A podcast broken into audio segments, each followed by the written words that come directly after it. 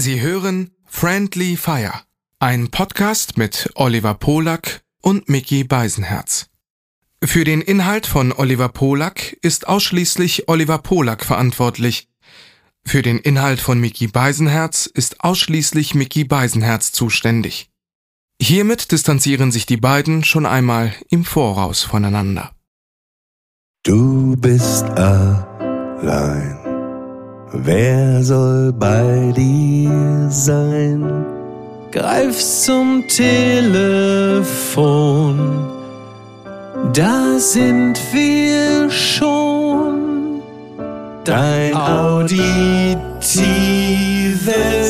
Disneyland. Bis es brennt.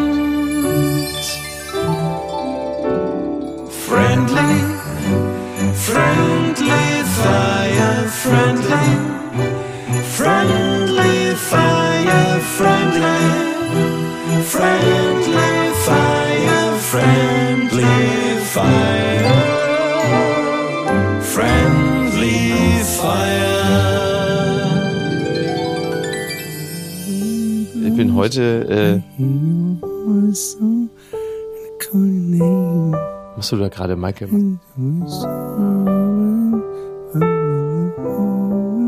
Ich habe letztens eine Veranstaltung gesehen, ich weiß nicht, ob sie irgendwelche MTV Awards, da waren Paris Jackson und Prince Junior Jackson auf der Bühne und haben da irgendwas entgegengenommen und haben, glaube ich, dann auf die Art und Weise ihren Vater gepriesen. Und ich war ein wenig überrascht, habe mich natürlich für die beiden gefreut, aber ich war ein wenig überrascht, dass man als Kinder von Michael Jackson so in der Post-Netflix Doku-Zeit noch auf eine Bühne gehen kann und Applaus bekommt, anstatt dass du irgendwie mit Tomaten und Eiern beworfen wirst, weil du äh, die, Kinder von diesem dreckigen Schwein bist. Ich war wirklich ein wenig überrascht. So, ich dachte kurz äh, nur so, ach guck mal, siehst du, hat vielleicht Mo Moment, also vielleicht ist es eine, braucht es eine gewisse Zeit, damit sich das so, damit sich der erste Ärger über die Netflix-Doku so ein bisschen rauswäscht und das musikalische Övre wieder äh, über dem Ganzen teile ich ist. überhaupt nicht. Äh, alles. Was heißt denn zu teilen? Weil gibt's denn zu teilen? Ich habe dir gerade nur einen aber Vorgang du bist beschrieben. überrascht über diesen Vorgang. Ach so. Und dass du überrascht bist. Entschuldigung, Ja. dass ich mich nicht äh, klar genug in der Früh artikuliert habe. Dass du überrascht bist, das teile ich überhaupt nicht, weil ich finde, an der Situation ist nämlich überhaupt nichts überraschend, weil sie einfach seine Kinder sind und sie sind Kinder und sie waren immer Kinder zu der Zeit, wo Sachen passiert sein sollen. Und äh, es gibt ja überhaupt keinen Anlass, in irgendeiner Weise diese äh, Menschen äh, da äh, irgendwie zu degradieren oder so. Ich verstehe schon, was du meinst. Du, du, du legst gerade diesen Twitter-Mantel äh, da drüber, ne? weil das ja bei Twitter so üblich ist, dass alle so beschimpft werden. Aber ich finde so bei sowas andere Effekte. Ich muss gerade an Mario Barth denken, immer wenn der hochgegangen ist beim Comedy-Preis. Äh, also der hat äh, äh, keine Kinder irgendwie mit äh, in, ins Disneyland genommen und wie dann einfach fast niemand in so einem äh, Saal mit 2000 Leuten, 1000 Leuten geklatscht hat. Ja gut, da hat es aber bei Mario Barth sind es zweierlei Gründe. Das eine ist natürlich erst einmal wahnsinnig viel Neid auf Geld und Erfolg. Ich weiß, das sagt man immer gerne, wenn Leute aus den richtigen Gründen unpopulär sind, dann kommt natürlich mal erstes, ja, die sind bloß neidisch. Das ist klar, die gönnen mir das nicht. Aber da war es ja gerade in der Comedy-Branche ja wirklich massiver Neid auf Ticketverkäufe und äh, Erfolg und zum anderen natürlich auch, wenn jemand hinter den Kulissen sich verhält wie die Axt im Walde, dass dann natürlich viele Menschen, die bei anderen Produktionen immer schon zusammengekommen sind, dann nicht mehr applaudieren und sagen, ach hier, unser Junge, das ist dann natürlich auch, äh, auch nachvollziehbar. Du schüttelst den Kopf? Ja, ich, wir hatten, ich erinnere mich dran, dass wir mal vor Jahren, glaube ich, dieses Gespräch schon hatten. Mir ist es auch da äh, zu simpel, das einfach so zu sagen, ja, dann erzählen so viele, dass das ein Arschloch ist. Ich kenne genügend Leute, die genau das Gegenteil erzählen. Ne? Und du kannst mir einfach nicht erzählen, dass da 1500 Leute sitzen. Irgendwie, irgendwie passt das irgendwie vorne und hinten, finde ich, nicht zusammen. Es gibt natürlich Wie, was passt nicht zusammen, wenn einer in einem Ruf steht, kein angenehmer Mensch zu sein? Ja, aber, aber dieses, ich klatsch jetzt nicht. Ich, weißt du, dann bleib irgendwie zu Hause. I don't know. Ist irgendwie, also es, es, es gibt ja schon so eine Etikette, ne, finde ich. Und ich finde es, fand das immer sehr befremdlich, in so einem Raum zu sitzen. Weißt du, dass diese Schadenfreude und Gehässigkeit, die dann in diesem Raum einfach war. Mein Fakt ist, der hat einmal diesen Preis bekommen und dann, ich fand das einfach immer ein Cringe-Moment. Und ich weiß nicht, der, der mag ja ein unangenehmer Typ sein, aber irgendwie, ich weiß ja nicht, hat er irgendwie Hundewelpen getötet jede Woche und das irgendwie, I don't know, ich weiß nicht, ich finde. Man vermutet, man vermutet. Ja, weil, weil ich zum Beispiel möchte an dieser Stelle eine schöne Mario Bart-Geschichte erzählen.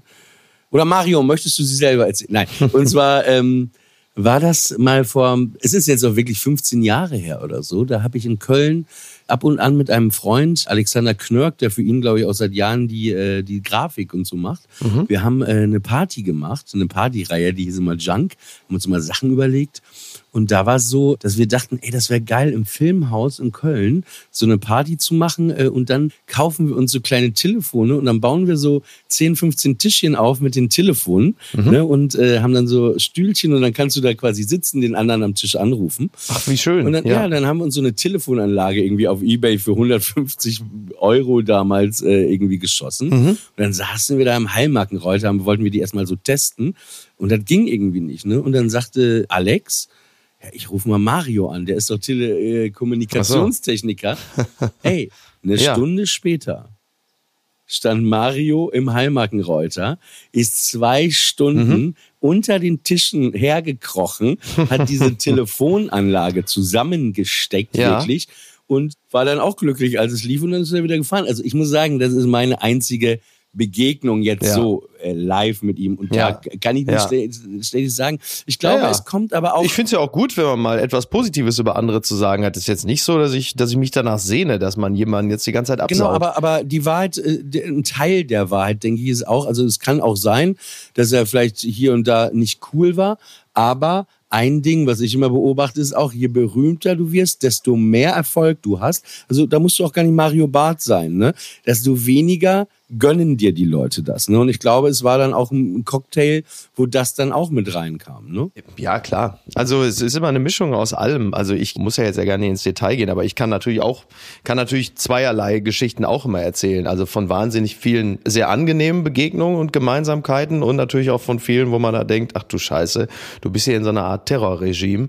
Also das, das gibt es alles. Was die Wahrnehmung angeht, äh, ist natürlich auch interessant. Also gerade als öffentliche Person vor allem, ich will jetzt gar nicht von mir sprechen, sondern im Allgemeinen, ist, du kannst ja auch gar nicht gewinnen. Also du kannst nie gewinnen. Du kannst nicht durchgängig überall, selbst wenn du dich danach sehnst, positiv rüberkommen. Ganz einfaches Beispiel ist ja schon, du sitzt irgendwo in einem Café, übrigens ist es egal, ob du eine Privatperson bist oder eine öffentliche, du sitzt in einem Café und du hast jetzt beispielsweise zwei Euro in der Tasche oder ein Fünfer, du hast einen Fünf-Euro-Schein. So, jetzt kommt ein Obdachloser mit einer Obdachlosenzeitung. So, und der fragt dich, ob du Geld hast. Und du sagst, ja, hier hast du, gibst ihm einen Fünfer total nett, so freundlich, alles gut. Dann kommt der nächste Obdachlose und du sagst, sorry, kein Geld dabei. Was denkt er natürlich? Was für ein Arschloch. Was für ein Arschloch, der hätte doch bestimmt mal 50 Cent gehabt. Und du kannst halt nie gewinnen. Und das hast du natürlich in anderen Situationen auch. Du weißt ja nie, also das ganze Leben besteht ja nur aus Momentaufnahmen, die aneinander getackert werden. Und äh, die sorgen dann am Ende dafür, was für ein Bild daraus entsteht. Du kannst es in diesem Zusammenhang auch als Mosaiksteinchen bezeichnen. Und in der einen Sekunde bist du super voll. Du kannst auch, was weiß ich, du steigst aus der Bahn aus und hast drei Menschen die Koffer rausgetragen und hingestellt.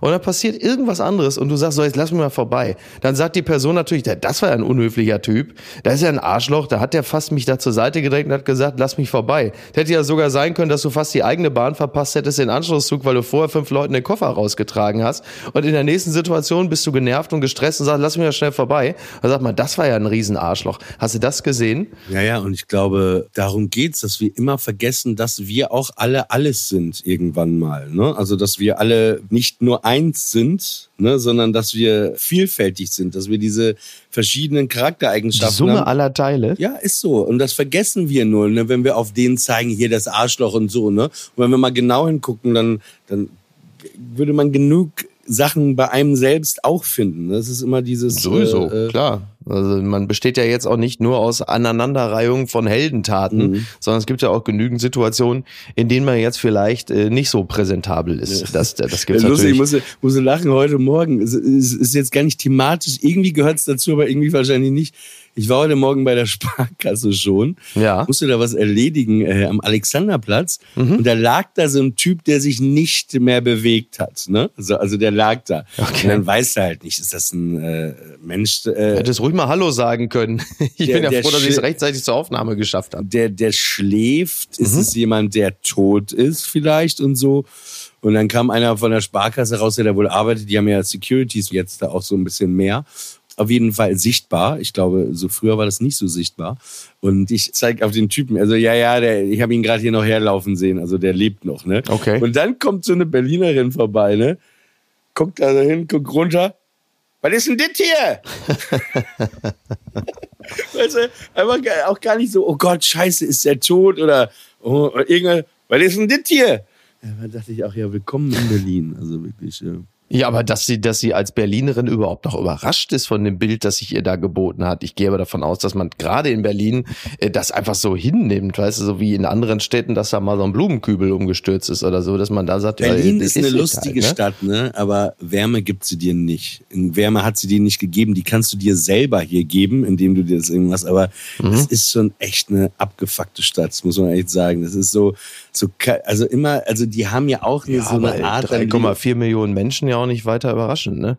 Ich musste ein bisschen schmunzeln, weil ich bin ja hier gerade im Weinbergsweg, residiere ich ja gerade für die paar Stunden, die ich in der Stadt bin und bin gerade kurz mal zum Café gegangen. Also natürlich zu The Bahn, ist ja völlig klar, wenn du einen anständigen Kaffee willst hier im Weinbergsweg. Ja klar, weil ich glaube, ich weiß, wo du bist. Da bist du ein richtiger Trottel, dass du zu der Bahn gegangen bist, weil gegenüber ist das Galao. Ja, aber, die, aber ich, ja, aber ich finde, wie, wie Portugiesen den Kaffee machen, das ist mir immer ein bisschen zu, der ist immer so verbrannt. Das ist ja so ein bisschen die Spezialität der äh, portugiesischen Kaffeezubereitung, dass der Kaffee oft so ein bisschen verbrannt daherkommt. Deshalb brauche ich dann schon eher so die, was so die, die cool people. Ne? Ich habe gestern bei Five Elephant oder Elephants. Mhm. Ich ging da halt rein, habe den Kaffee getrunken und ich muss ehrlich sagen, Mhm. da gehen ja, rennen ja alle hin wie irre, ne? Also Ja. ich glaube, der Urin von meinem Hund würde besser schmecken als Oh, dieser Kaffee. Es ist wirklich das widerwärtigste, was ich seit langem getrunken habe. Es ist wahnsinnig Ach, stark. auf, warum? Das ist doch professionell zu. Ach nee, so, okay. wahnsinnig stark, so ein bisschen sauer, bitter, richtig unangenehm. Also wirklich, ich verstehe das auch nicht.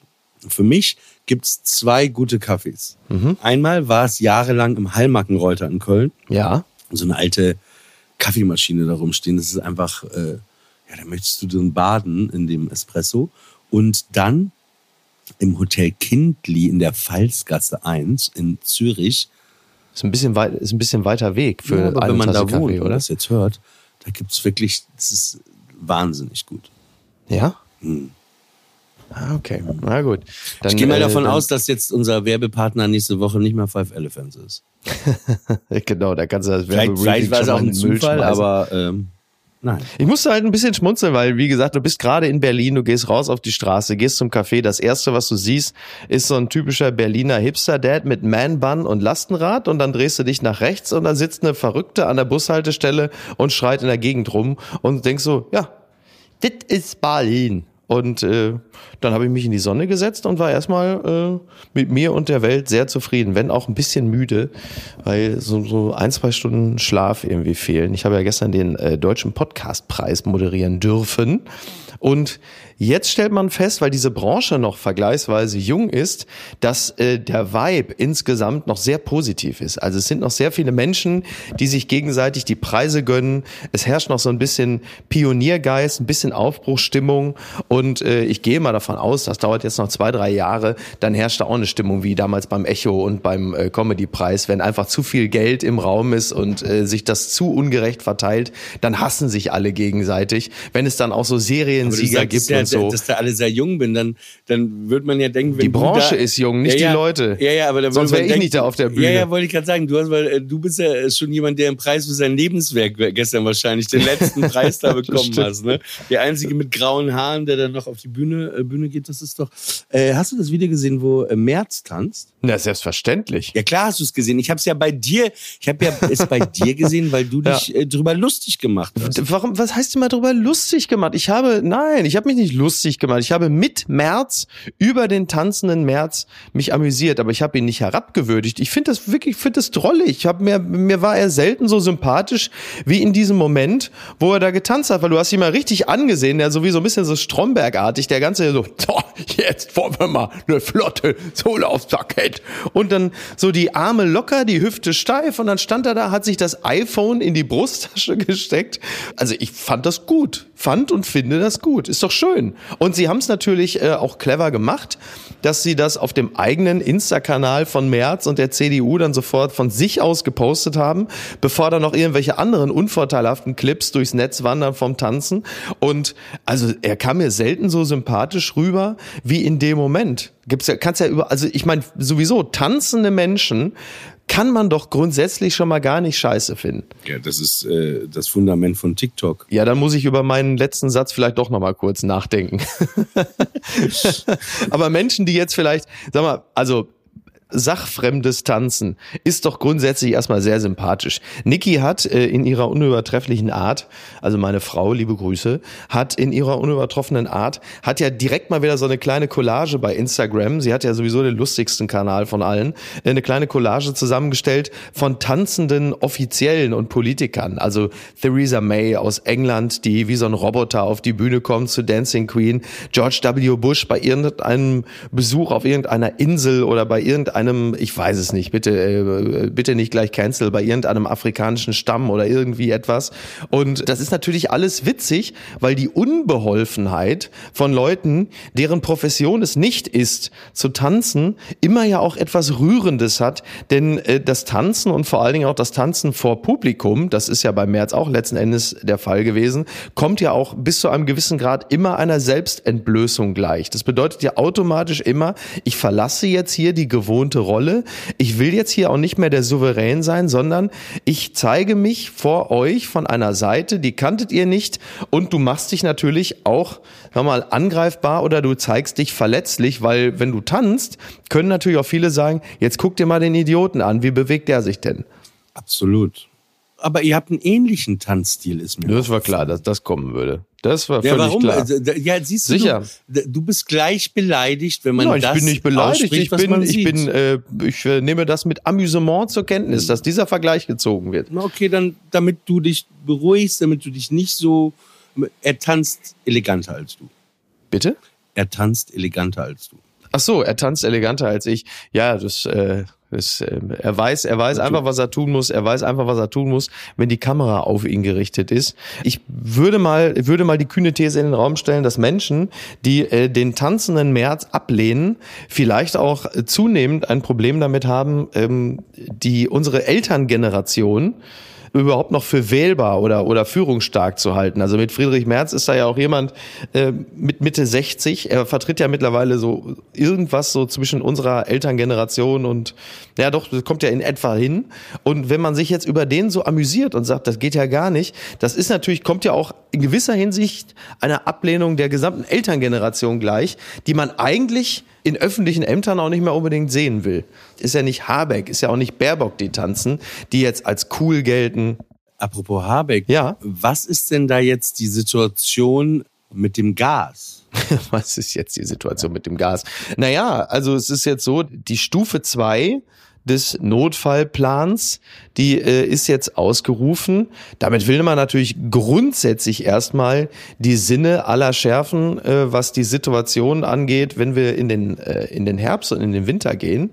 Und um die Leute jetzt auch nicht im wahrsten Sinne des Wortes eiskalt zu erwischen, wird natürlich jetzt öffentlichkeitswirksam die Stufe zwei äh, gezündet. Und das bedeutet, Leute, passt auf, ihr müsst langsam schauen, dass ihr hier, wir hier ähm, unseren Energieverbrauch drosseln, damit der Gasspeicher, der soweit ich weiß ja nur so zu 60 Prozent gefüllt ist, nicht so sch schnell leergezogen wird, dann kann es halt nämlich bedeuten, dass es im Januar beispielsweise dann halt wirklich kalt wird. Und das ist natürlich interessant, weil wir speziell in den letzten zwei Jahren und in diesem Jahr ja immer mehr mit den Realitäten der Welt konfrontiert werden und auch damit, dass ganz viele Selbstverständlichkeiten, die wir immer hingenommen haben, also Wasser kommt aus dem Hahn, die Heizung ist warm, je nachdem, wie die Wetterlage ist, es ist immer Strom da und plötzlich stellst du sukzessive fest, huch, das kommt ja auch irgendwo her und die Versorgung muss ja irgendwie gesichert sein. Und das war ja immer der Fall. Und jetzt plötzlich kommt jemand und sagt, ey, der Gasspeicher ist nur zu 60 Prozent voll im Kollektiv und wir werden in eine Situation kommen, wo wir uns ganz genau überlegen müssen, was ist unbedingt nötig. Also es, es kann ja die Situation auch eintreten, dass es irgendwann heißt, so Freunde, der Gasspeicher national ist nur noch zu 10 Prozent gefüllt. Es gibt keines mehr. Was mich äh, und meine Familie ehrlich gesagt sehr beruhigt. Ja, ähm, das äh, kann halt wirklich bedeuten, dass du dann in so eine Art Energietriage gerätst, dass halt irgendwann überlegt wird, okay, wer bekommt jetzt Energie und wer nicht?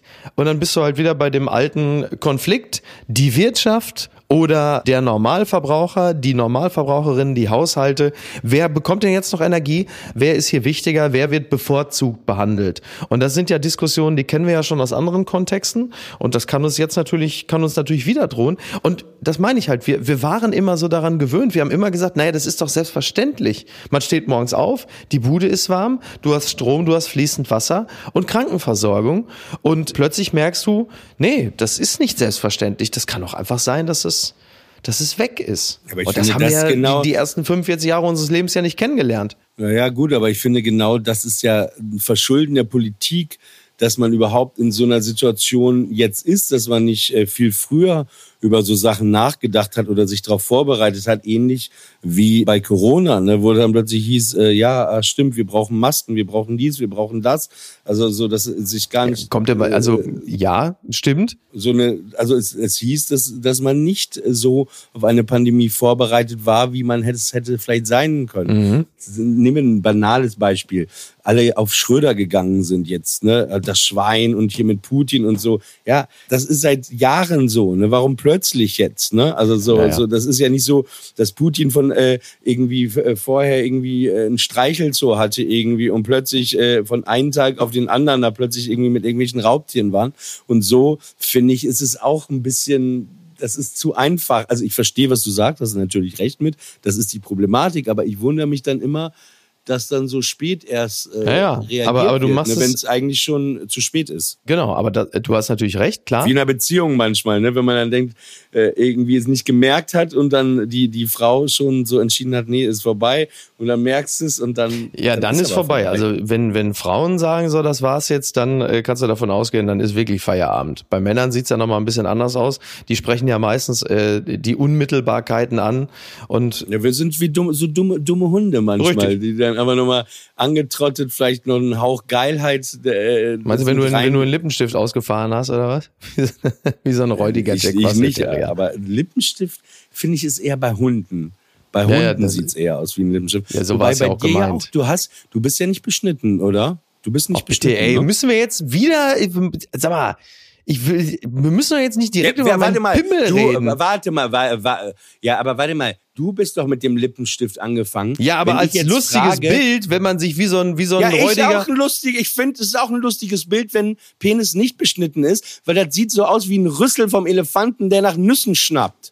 Ja, das finde ich auch lustig. Darfst du das jetzt nur lustig finden oder was? Dein Lippenstiftbild. Ich darf jetzt nicht von dir auf den, darf ich dich nicht benutzen für den Witz, um auf das Rüsselbild und die Erdnussflips zu kommen. Doch, das was? darfst du. Du darfst, du darfst dir gerne vorstellen, wie mein Dödel äh, nach einer, in der Schale Nüsse, irgendwie beim Fernsehen. Ich denke, du hast gar keinen Penis, du hast ein Podcast-Mikrofon. das äh, könnte tatsächlich passieren. Wenn, wenn das alles so weitergeht, äh, droht mir das Schicksal wahrscheinlich wirklich. Auf jeden Fall wird das Podcast-Mikrofon häufiger benutzt, so viel steht mal fest.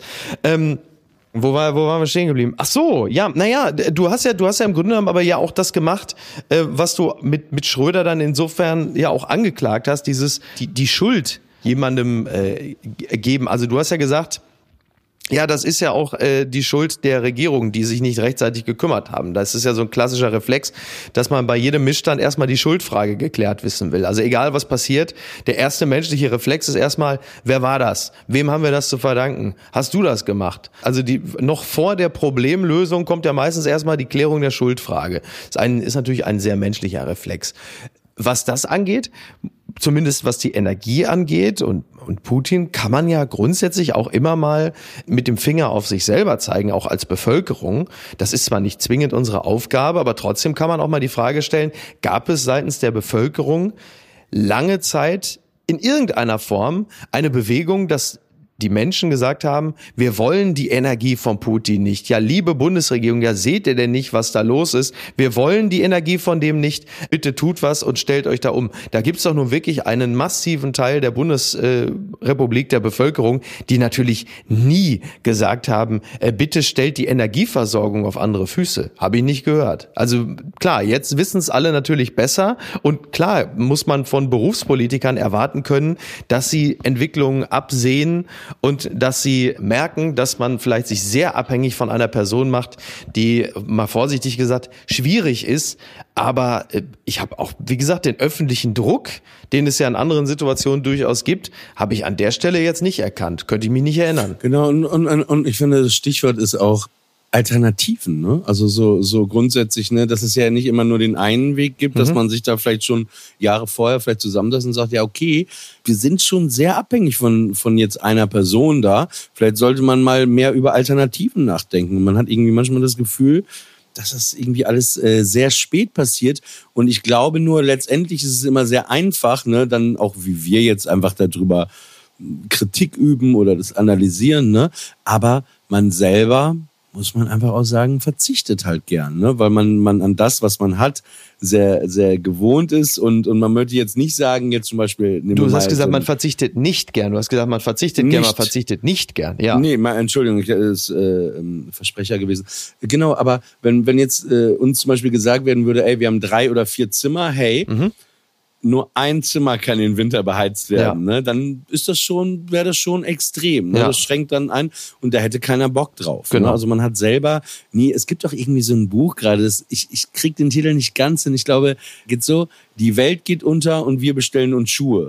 irgendwie so. Und das ist so ein ja. bisschen manchmal. Ähm, ja, man hatte ja auch so diese Vorsätze, ne, als Corona dann da war mhm. und man auf so viel verzichten musste, dass man irgendwie, also ich hatte zumindest das Gefühl, Mann, äh, ich, ich spreche jetzt nur für mich, dass man da, jetzt wird sich was ändern oder ich werde auch was mhm. ändern. Ne? Man mhm. wird vielleicht ein anderes Bewusstsein haben, weniger das konsumieren, das weniger, aber. Es hat sich nichts geändert, oder? So richtig, muss ich sagen, hat sich äh, nichts geändert. Ja, ja, also ich, ich will immer sagen, der Mensch, aber möglicherweise ist das ja auch ein individuelles äh, Phänomen, aber man fällt oder ich fall dann doch sehr schnell in die alten Verhaltensmuster zurück, aber auch deshalb, weil sie auch schön gewesen sind. Es ist ja, also es kann ja durchaus sein, dass du von mir aus Corona bedingt oder weshalb auch immer neue Verhaltensmuster entwickelst, die vielleicht ein bisschen besser zu dir passen und dich auch entschleunigen, wie man so schön sagt, aber oftmals fällt man in die alten Muster zurück, weil sie, weil diese eingetretenen Pfade ja auch irgendwie ganz, ganz schön gewesen sind. Also bei mir ist es tatsächlich auch so, ich habe äh, über Corona eigentlich überhaupt nichts verändert. Aber ich war auch vorher happy. Ist ja auch nicht so, dass ich gesagt hätte, es ist jetzt in, in irgendeiner Form ein Missstand, der jetzt durch das Disruptive von Corona äh, jetzt mal aufgebrochen ist und ich ändere jetzt mal. Das war ja auch immer okay, bis schön. Also gibt es natürlich auch keine Veranlassung, jetzt wirklich mittel- bis langfristig was zu verändern. So. Also ja, äh, und, und, und man kann auch sagen, dass du Corona, also klar, man spürt ja die Welt um sich herum, dass man mal nicht morgens einen Kaffee trinken kann, aber so hat dich Corona jetzt nicht so irgendwie in irgendeiner Form gefickt, so richtig, Nö. ne? Also du konntest so dein, das war ja unser beider Glück, ne, dass man viel Podcasts oder genau. das und das andere Sachen macht, schreibt, dass man das alles weitermachen konnte, ne? Also genau. dass so, so man weiterarbeiten konnte. Aber ja, ich ähm, verstehe, äh, was du meinst. Aber ich glaube manchmal. Nee, ja. weil, weil infolgedessen, was wir, was wir jetzt vor allen Dingen merken, ist ja, und das wird unsere Verhaltensmuster möglicherweise auch nochmal verändern, weil wir vieles gar nicht machen können, was wir vorhatten.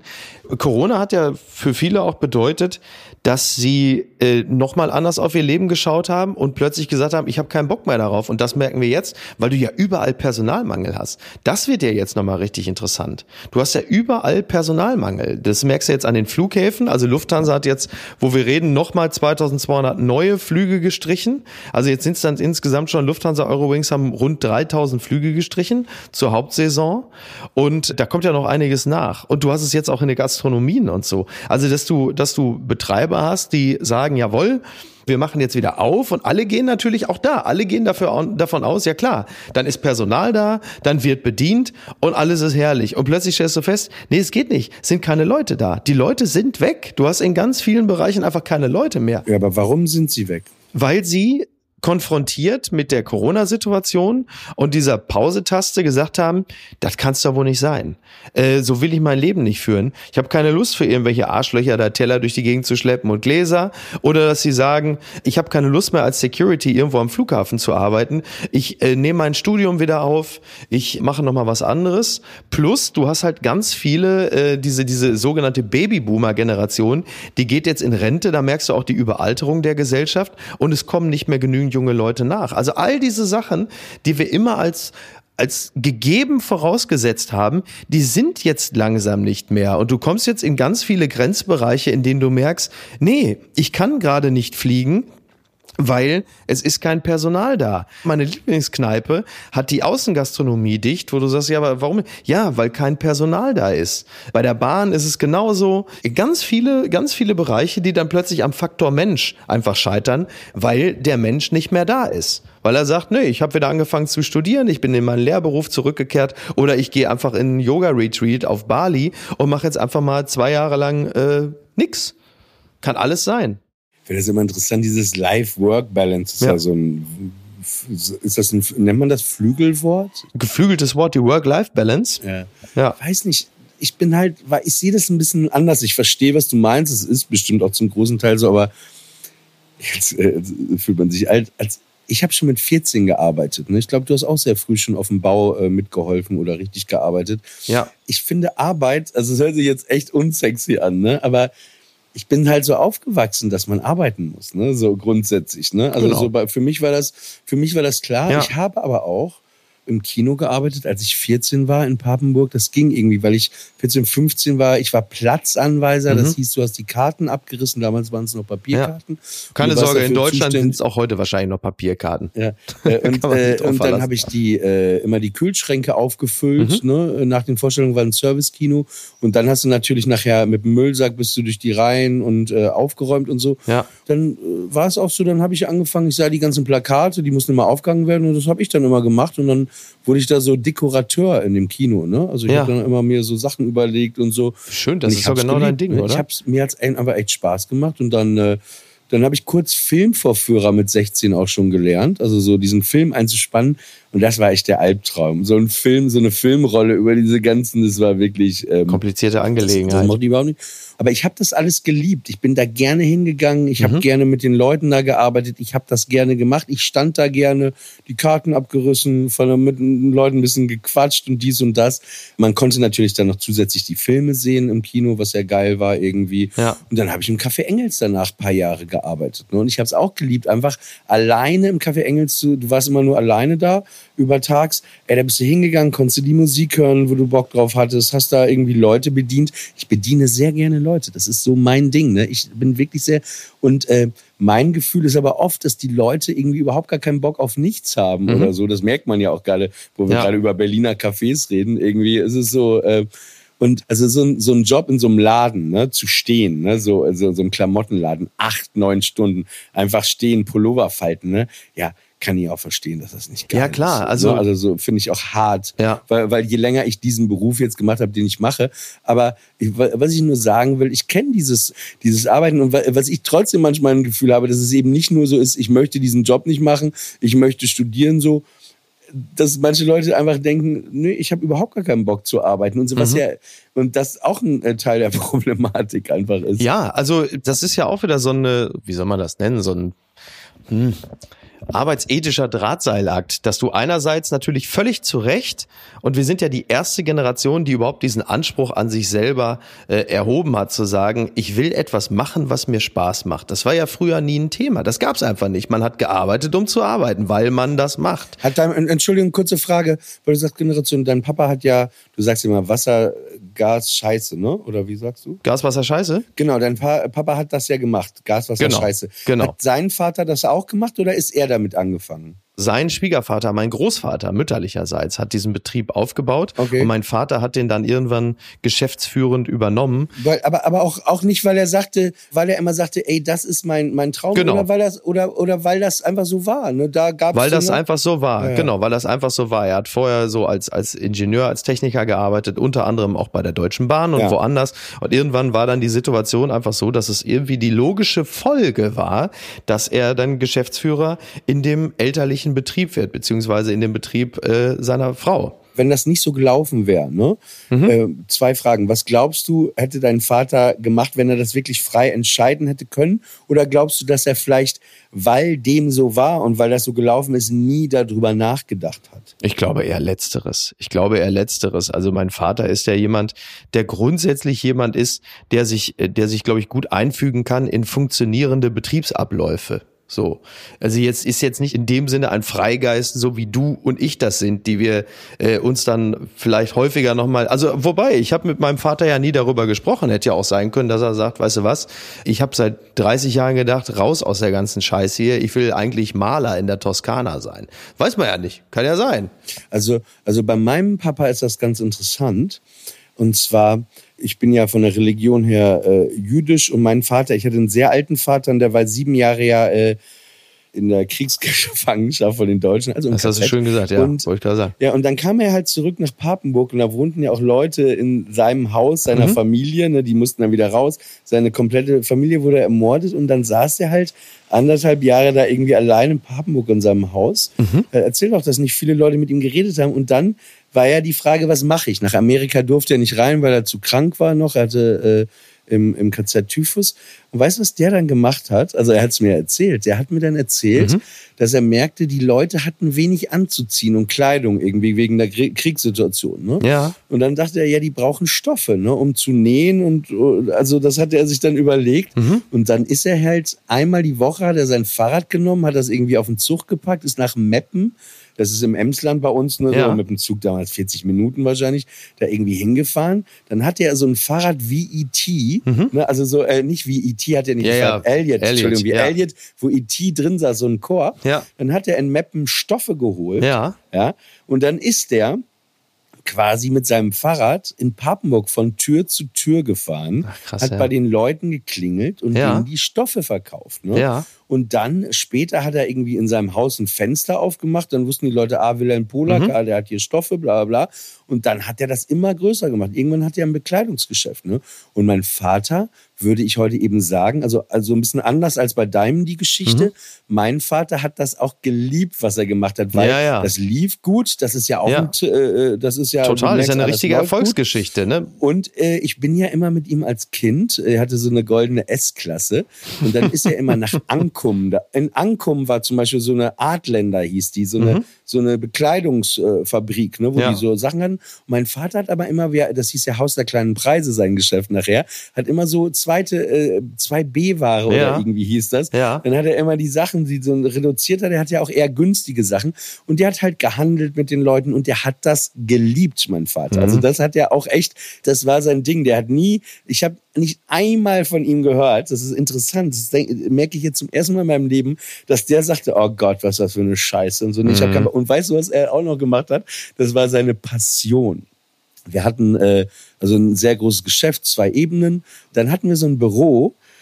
Und in dem Büro, wenn Schlussverkauf damals war, das war ja ein richtiges Event, ne? Sommerschlussverkauf, Winterschlussverkauf, gab, glaube ich, auch nur die beiden, standen die Leute ja morgens um 8 Uhr schon Schlange, ne? Ja. sind reingerannt. Ja, ja. Und dann hatten wir eine, so eine Stereoanlage im ganzen Laden, so Lautspeaker, da lief immer NDR 2 ne, oder später FFN. Natürlich. Und dann hatte mein Vater aber ein Mikrofon ne, in seinem kleinen Büro.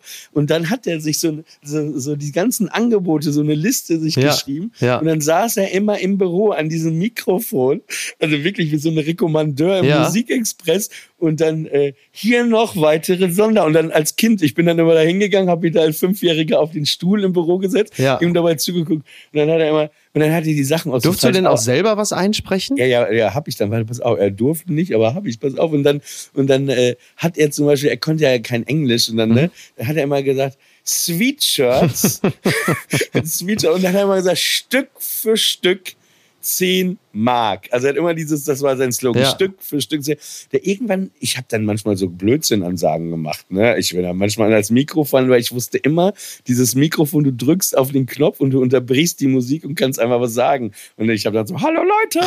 Oder irgendwie, irgendwie so komische Sachen. Ne? Ja. Also als Kind, die man da halt so rein, rein sagt, aber gab auch nie Ärger. Ja, ist doch auch und, Geschäft, ist doch auch gut fürs Geschäft, wenn da so ein Ja, Kind irgendwie sowas reinspricht, das Ja. geht doch immer. Ne? Genau, und, und aber du hast recht, du hast recht. Äh, ich durfte das irgendwann auch mal dann vorlesen, hat er mir dann erlaubt. Also mein Vater war ja eh äh, immer ganz nett zu mir Ja. und lustig.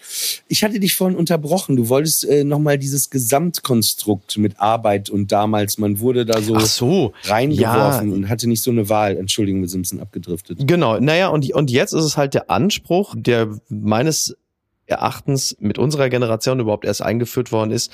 Die Arbeit muss mir auch Spaß machen, Klammer auf, weil man so viel Arbeitszeit im Leben verbringt. Klammer zu. Und das ist ja auch, das ist ja der, ist ja ein richtiger Anspruch, aber das macht es natürlich viel schwieriger für den Arbeitsmarkt im Allgemeinen, Leute für diverse Jobs zu generieren, weil die natürlich von sich aus völlig nachvollziehbar sagen, nee, habe ich keinen Bock drauf, das mache ich 40 Jahre, sehe ich überhaupt nicht ein. Und dann kommt natürlich noch eine andere Komponente dazu und die ist sicherlich nicht nur förderlich, und zwar dieser wirklich extrem ausgeprägte, und ich will das jetzt gar nicht bewerten, aber dieser extrem ausgeprägte Egoismus, natürlich auch noch befeuert durch so, durch so Internetbefindlichkeiten, dass man sagt, ich muss jetzt viel mehr auf mich achten. Ich brauche jetzt Me-Time. Äh, Ich muss jetzt auch mal gucken, dass meine äh, Mental Health gewährleistet bleibt. Und sei es nur, äh, dass ich ansonsten irgendwie Schaden nehme, wenn ich mehr als drei Tage die Woche arbeite. Also in dieses, in diese Grundbefindlichkeit einer Öffentlichkeit, einer Teilöffentlichkeit, in der wir uns ja auch bewegen, da kommt dann jetzt der Arbeitsmarkt dazu. Und das sind einfach Dinge, die sind nicht kurz-, mittel- und langfristig schon gar nicht verhandelbar. Das ist halt einfach sehr schnell passiert, dass es dann Menschen gibt, die sagen, ich steige wieder aus aus diesem Job. Ich mache jetzt erstmal zwei Jahre, in denen ich mich nur auf mich selbst konzentriere. Oder dass es halt einfach so ist, dass die sagen, ich bin jetzt ganz woanders. Also das ist eine ganz interessante Umbruchphase, in der wir uns gerade befinden. Ich glaube, es wird auch wieder anders werden. Ich bin auch der Ansicht, es wird äh, relativ bald eine, eine Renaissance des Handwerks geben. Eigentlich etwas, was auch beginnend mit deiner und meiner Generation so langsam in so eine, in so eine verächtliche Ecke gerückt ist. So Handwerker, ne? Klempner, Dachdecker, da hat man immer so ein bisschen die, das waren immer die Primitiven, das waren die Bildzeitungsleser und das waren so die Simpel. Aber Naja, Handwerk, aber für mich waren es wichtige Leute. ja, für mich waren's, fing für mich immer ein waren's, Porno an. So, stimmt, richtig, genau, damals exakt. Also ohne Handwerker, ohne Handwerker ich habe keine überhaupt gar kein Geld dabei. Na, da können wir doch was machen. Da fällt mir schon was ein. dann kam so diese, dann kam so diese, diese alte Bildschnitt, wenn so zwei Bilder so langsam überlappten, dann irgendwie. Da fällt mir schon was ein. Aber warum der Handwerker? Weil der so muskulös war, ne? Genau, er war das archaische weil Männerbild. klar, wenn jetzt so ein Literat, wenn jetzt so ein Literat wie Maxim Biller zum Beispiel Ja. vorbeigekommen wäre, Ja. ne, dann man hätte das einfach nie abgenommen, ne? Also so Maxim so, Biller, da- ich- ich- gesagt äh, hätte, ich- ja, ich- äh, ich verehre hier Wollen wir Maxim- mal über Adorno reden? Ich verehre Maxim Biller, aber ich fürchte, in der klassischen Pornografie wäre ihm immer das Los äh, des Ehemanns beschieden gewesen, der gerade die Wohnung verlässt. Oder der Typ, der, der so im Sessel sitzt, so vo- voyeuristisch und äh, das alles beobachtet, kommentiert, vielleicht mal unaniert. Ich möchte eine Sache noch apropos Unanieren loswerden. Und ich sage jetzt, damit du hier nicht gleich wieder hier deine Show abziehst, es gibt ja vorher dieses, wie heißt das, was hier vorher läuft, immer wo da Der Disclaimer. Disclaimer von unserem guten Freund Edin Hasanovic. Nochmal vielen Dank an dieser Stelle, dass Ja. du dir die Zeit und Mühe genommen und gegeben hast, äh, das äh, für uns einzusprechen. Da wird ja immer gesagt, dass wir uns im Vorhinein voneinander distanzieren. Richtig. Und bei dieser Sache möchte ich das direkt sagen. Das hat mit dir überhaupt nichts zu tun, dieser Gedanke. Okay. Also das würdest du nie drauf kommen, würdest du nie unterschreiben, möchtest du eigentlich gar nichts mit zu tun haben. Ich habe wirklich drüber nachgedacht, was Energie angeht. Ne? Mhm. Man kann ja sagen, dass Männer viel onanieren, ne? so grundsätzlich, kann man so sagen. Ne? Mhm. Ja. Und ich habe überlegt, ob ich ein Patent äh, anmelde und entwickle, wo man quasi an, an der Hand äh, Ja. irgendwie so, so Dinger festmacht, Ja. Mhm. dann verbindet und diese, diese Onanie, diese Bewegung. die das ist Schüttelbewegung, viel- diese Kinetik, die. Schüttelkinetik. Und ich habe mich gefragt, Ja. ob wir das Gas, das Energieproblem Ja. durch Onanieren lösen könnten, wenn alle so ein, so ein Gerät am Arm hätten. Ja. Und diese Energie würde dann reichen, das quasi durch Onanieren durch den warm durch den Winter zu kommen. Also eigentlich ist das jetzt, ja, ich finde, das ist ähm, eine interessante Theorie. Ich finde, da kann man vielleicht möglicherweise die Energiekrise lösen. Und das Ganze steht unter dem Motto Wichsen gegen Putin.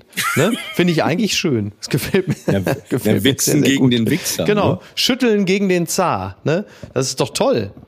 Gefällt mir eigentlich, gefällt Ja. mir eigentlich sehr, sehr gut. Ja. Ich denke, mit diesem Jetzt sind Gedanken wir, sind wir aber schon, gehen wir, ja, sind wir schon am Ende äh, angelangt ja, wieder. Sehr ne? gut.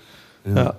Am Anfang waren wir heute ein bisschen so, wir haben uns so ein bisschen so, wir sind ein bisschen angezickt. Du warst, hattest, hattest irgendwie, war es nicht so richtig auf der Wahrscheinlich nur? Schlafmangel. Das ist wahrscheinlich nur Schlafmangel. Ja, ja, aber, aber, aber jetzt ist, hat sich's dann äh, aufgelockert. Ja, ganz ne? im Gegensatz Also, zu den Wohnungen äh, in Deutschland äh, ab Dezember sind wir äh, warm geworden. Ne? Und das ist. Ich Äh, möchte aber trotzdem auch, äh, wenn es vorbei ist, die Leute freuen sich ja immer, wenn es ein paar Minuten länger geht, möchte trotzdem noch mal wissen, wo bist du gerade? ich bin gerade im äh, Gorki Apartment in diesem wirklich sehr schönen, äh, was ist es? Ja, Hotel? Ja, es ist ein Hotel, aber es sind ja eher so kleine Suiten, die man hier mieten kann. Aber gab es da nicht irgendwie, ich erinnere mich dunkel, Die erzähle ich nächste Woche, die Geschichte, genau, die Fatwa. äh, Die, genau, äh, die, da gab äh, es doch die, die Fatwa. Problematik. Das wäre so eigentlich ein bisschen wie wenn, dass man zu seinem Peiniger wieder zurückkehrt. Exakt. das ein Eigentlich ist es ein bisschen. Stockholm-Syndrom. Ja, ich Ja. bin zu meinem Peiniger zurückgekehrt. Die Fatwa ist aber äh, aufgehoben. Ich werde aber nächste Woche erzählen, was es damit auf sich hat. Das war eine neue Ausgabe von Friendly Fire. Dein Name ist Mickey Beisenherz. ich sag mal so, Mein- man muss ja auch ein Stück weit auch zum Ivan stehen, auch in dunklen Zeiten. Ich bin Ja. Gorki. Mein Name ist Polly Pocket und ähm, wir wünschen euch ein schönes Restwochenende und viel Energie.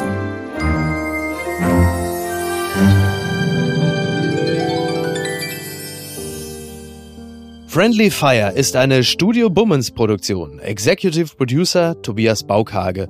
Produktion Hanna Marahil und Inga Wessling. Ton und Schnitt Mia Becker. Und einen besonderen Dank an Aerobik für die Musik und an den lieben Edin Hasanovic für das Entree.